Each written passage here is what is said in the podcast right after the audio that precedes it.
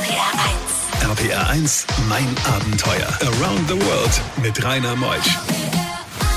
Schönen guten Morgen. Heute am 18. August habe ich mir die Jessie ins Studio geholt. Sie kommt aus Dorsten und sie ist zu Fuß von Hamburg bis nach Nepal. Beziehungsweise sie wollte bis nach Nepal und irgendwas passierte dann mittendrin. Aber dafür ist sie ja heute da, um selbst von ihrem Gewaltmarsch zu erzählen. RPR 1, mein Abenteuer wird präsentiert von den Octopus Online Auktionen. Hier bestimmst du den Preis für deinen Deal. Mehr auf octopus.com. RPR 1, das Original.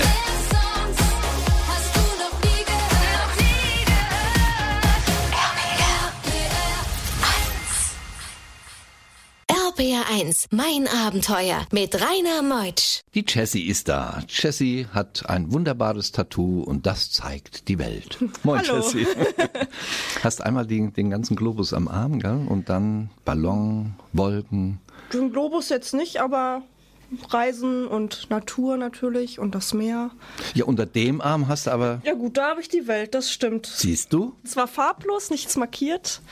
Die Farbe, das bist du. Also du bringst das heute hier rein und hast ja ein außergewöhnliches Abenteuer. Von Hamburg wolltest du deinen Freund verlassen. also mal für ein anderthalb Jahr. Hat dann auch funktioniert.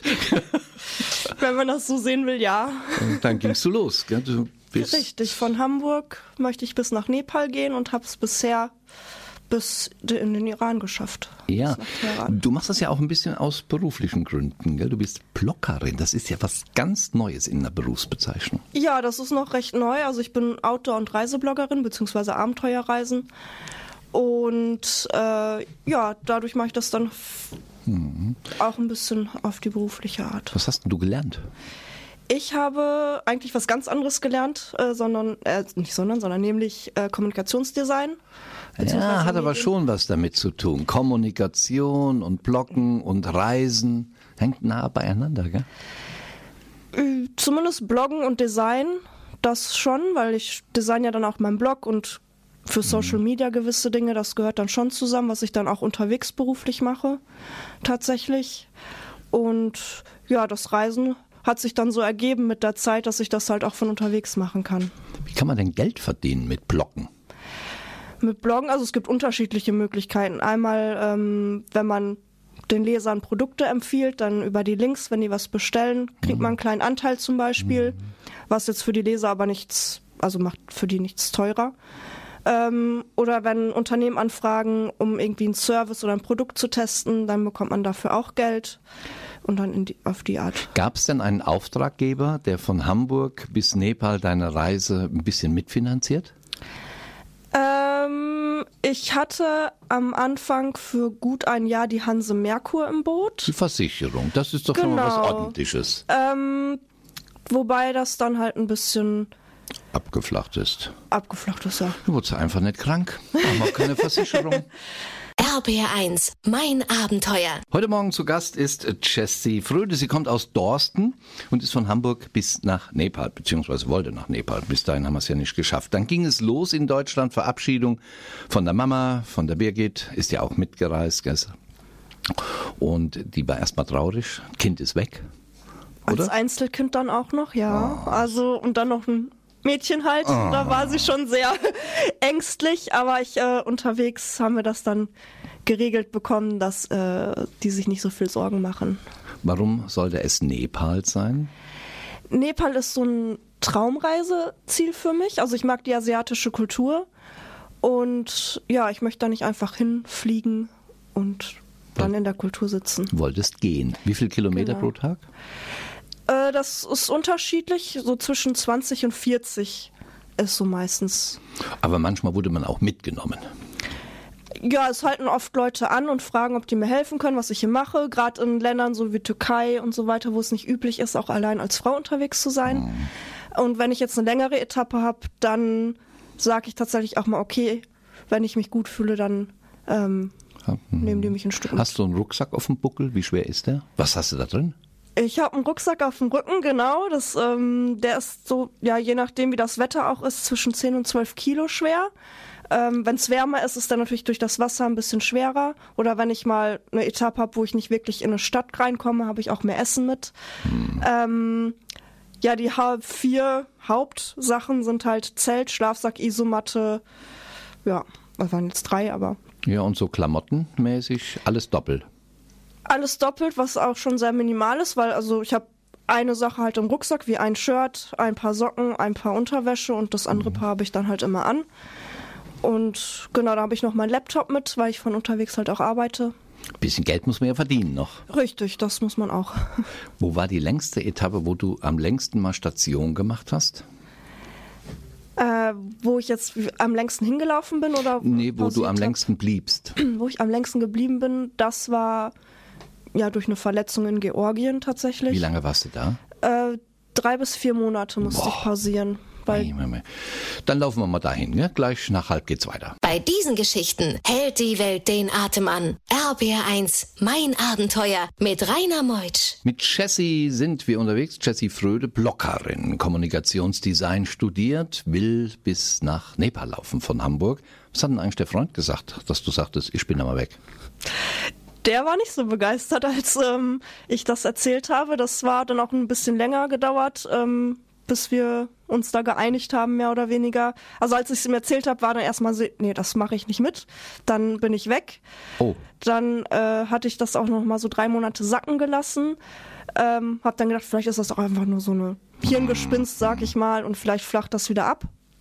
Aber nach drei Monaten war das dann immer noch nicht so und dann saß ich halt tatsächlich heulend vor ihm und habe gesagt, ich muss das probieren und äh, entweder mit dir oder halt ohne dich. und du bist alleine los und die Freundschaft hielt erst noch, was daraus geworden ist, erzählen wir später.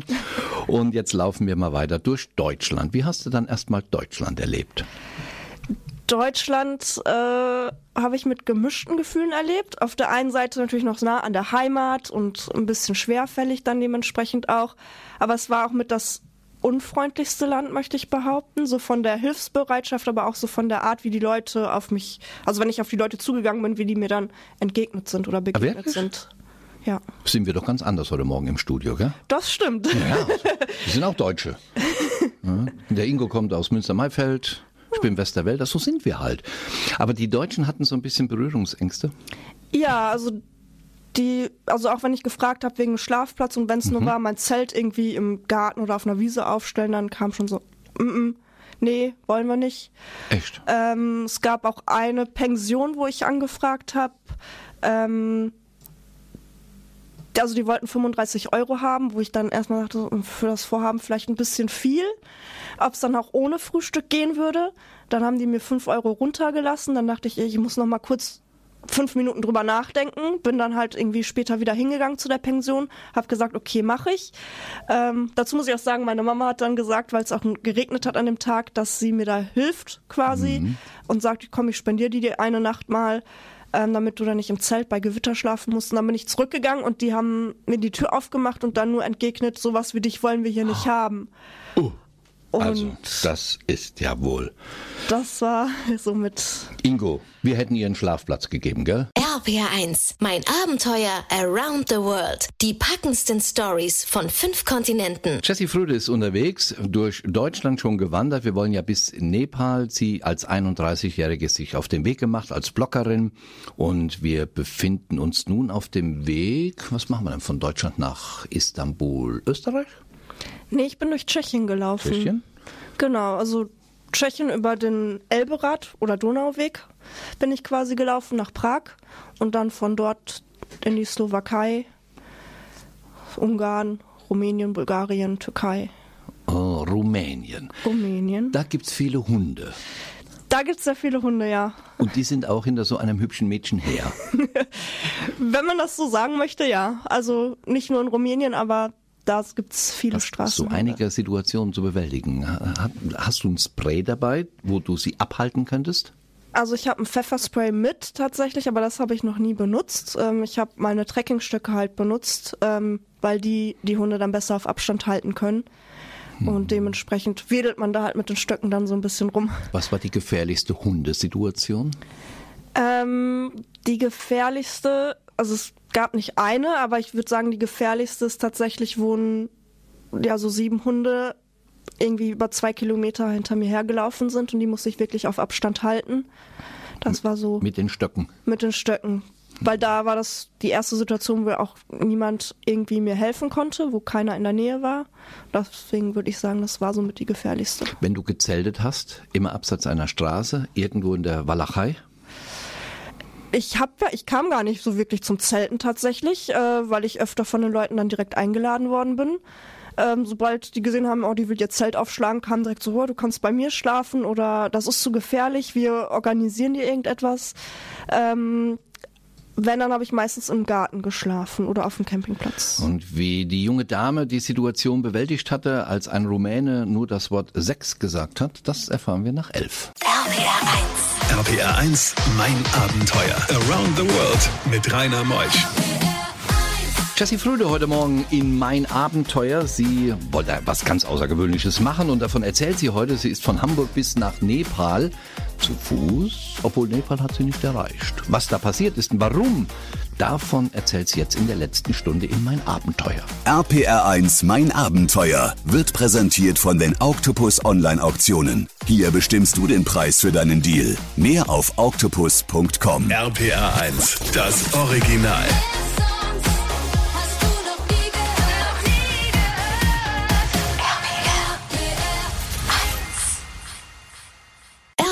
1, mein Abenteuer mit Rainer Meutsch. Jessie, in Rumänien gab es so eine Situation, du warst alleine unterwegs, wolltest ja zu Fuß von Hamburg bis nach Nepal, bist jetzt in Rumänien, sitzt auf einer Bank und dann kommt ein Mann mit einem Fahrrad vorbei. Richtig. Ähm, der fuhr erstmal halt an mir vorbei, habe ich mir nichts weiter bei gedacht. Und dann kam er aber nach ein paar Minuten zurück, hat mich halt auf Rumänisch angesprochen, wo ich erstmal sagte, ja, ich verstehe kein Rumänisch, keine Ahnung. Dann ist er erstmal wieder kurz abgedreht, kam dann aber dann nach ein paar Minuten wieder und hat mich dann wieder angefangen auf Rumänisch anzusprechen und ich immer noch so, ich verstehe immer noch nichts. Und dann hat er einfach nur das Wort Sex eingeworfen und dann guckte ich ihn halt nur an und wusste, worum es geht und habe dann direkt zu verstehen gegeben, dass er da an der falschen Adresse ist. Ähm, was allerdings dann ein bisschen, ja, ungewöhnlich war, ist, dass er dann halt irgendwie, also erstmal wieder weggefahren ist, aber dann nach einer Stunde ungefähr wieder kam und das dann halt nochmal versucht hat, wo ich mir dann schon sagte, so, hm, entweder, also er versteht es erstmal nicht und zweitens verfolgt er mich jetzt irgendwie, dass der da nach einer Stunde nochmal auftaucht und da hatte ich auch schon Angst, dass er mir irgendwie tatsächlich zur Unterkunft folgt und wollte dann auch erst gar nicht zur Unterkunft direkt gehen. Genau. Dann ist die Situation aber gut ausgegangen und auch in der Türkei hattest du so Situationen mit Autofahrern, gell? Genau, nicht nur in der Türkei, aber in der Türkei fing das halt an mit Autofahrern, die ähm, ja fragen einen erstmal, ob sie einen mitnehmen dürfen zum Beispiel. Und dann, wenn du Nein sagst, dann verstehen die das auch nicht sofort oder wollen das nicht akzeptieren und fahren dann halt ein paar Meter weiter erstmal mit dem Auto, bleiben wieder stehen, versuchen das dann nochmal und das machen die dann so drei, vier Mal. Entweder fahren die dann weg oder aber sie steigen auch mal aus und kommen dann halt auf äh, meine Straßenseite, weil ich laufe ja immer auf der entgegengesetzten Straßenseite. Und ja, da ist das dann manchmal schon ein bisschen unbehaglich. Ich beobachte immer deine Mama Birgit, die zwei Meter von dir entfernt sitzt. Ich weiß gar nicht, ob die alles weiß, was du hier erzählst. Ob das daheim schon alles erzählt wurde. Hm, ich glaube nicht.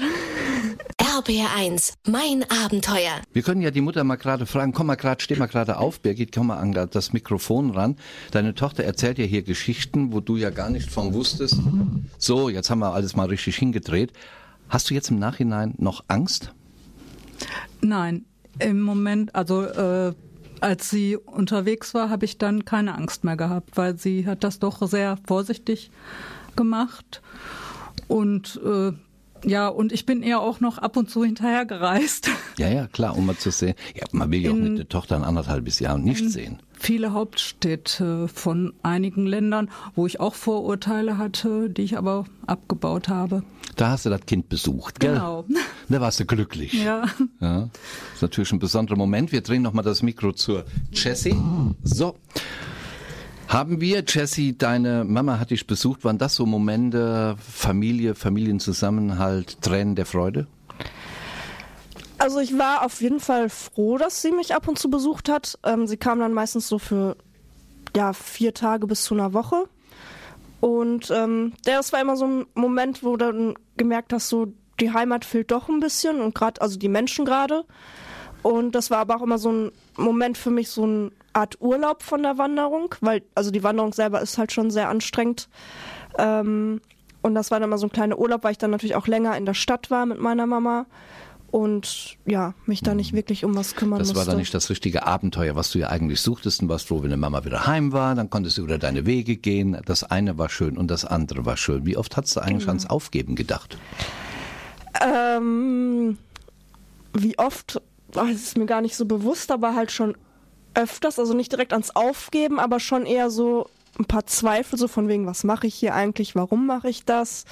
Gerade auch am Anfang, ähm, wo ich noch die Beziehung hatte, ähm, wo das dann so ein bisschen auseinandergegangen ist. Während dieser Wanderung ging das, habt ihr euch entfremdet? Ja, nicht direkt während der Wanderung, das war, glaube ich, schon vorher so ein bisschen die Situation, sonst wäre ich, glaube ich, auch gar nicht wirklich losgelaufen. Oder zumindest nicht die mit der Planung, so lange unterwegs zu sein. Und unterwegs hat sich das dann einfach so ergeben. Hast dich dann mal unterwegs neu verliebt? Ja. Okay. Oh, ja, wir spielen Musik, würde ich sagen. Kriegen wir eh nicht raus in Wien. Bei diesen Geschichten hält die Welt den Atem an. RBR1, mein Abenteuer mit Rainer Meutsch. Kurz nach halb Jessie ist hier. Jessie Fröde hat sich ja unterwegs Richtung Nepal, wo sie ein anderthalb Jahr unterwegs ist, ja auch noch mal ein bisschen verliebt. Äh, Wie ergab sich so eine Situation? Ähm, das war in Georgien, als ich in einem Hostel für drei, vier Monate war. Ah ja. Und das war halt jemand, der dann auch für ein paar Wochen dort war. Und dann hat man. Habt Hat ihr heute noch so gegeben. Kontakt?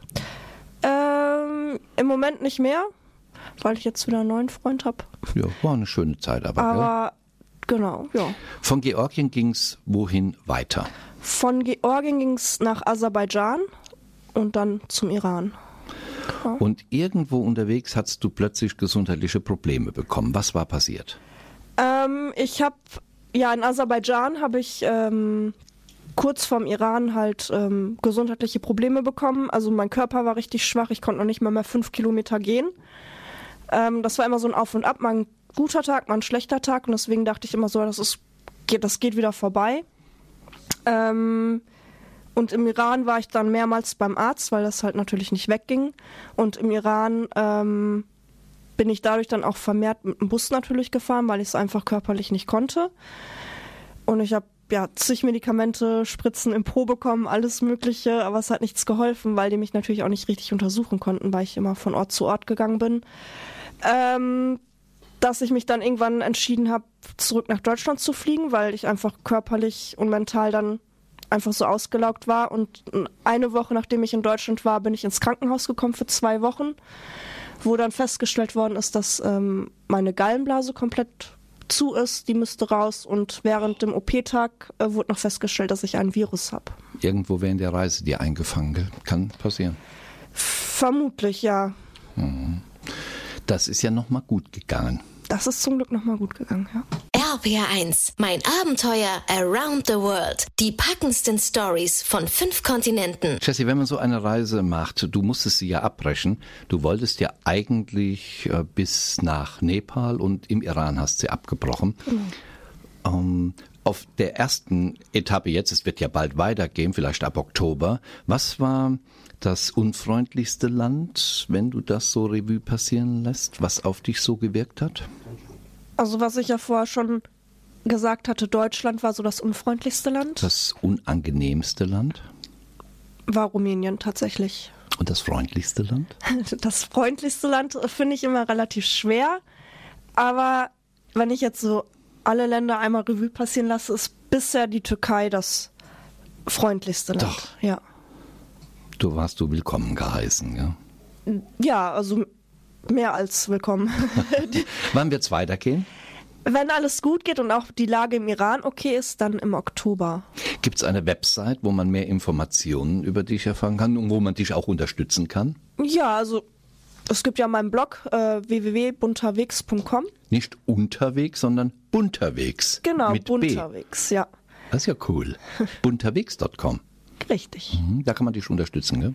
Da kann man mich auch unterstützen und halt auch ähm, meine Berichte laufen bisher, Entschuldigung, ähm, bis Georgien. Also da kann man dann auch die Etappen nachlesen tatsächlich. Und es gibt auch ein E-Book. Es gibt ein E-Book, aber das ist ein anderes Thema. Das geht um Mini-Abenteuer. Ah. Quasi für die Leute, die daheim geblieben sind und nicht die Möglichkeit haben, über ein Jahr am Stück zu wandern. So wie wir beide, Ingo. Wir schauen uns das an, die kleinen Abenteuer. Immer sonntags. Ja, also ich kriege viele E-Mails von Leuten, die dann sagen, du hast mich inspiriert, mal wieder zu zelten. Und äh, da kam ich dann auf die Idee, quasi so kleine Abenteuer für die Leute zu machen. Danke, dass du da warst, Jessie. Wunderbar, auch an deine Mama.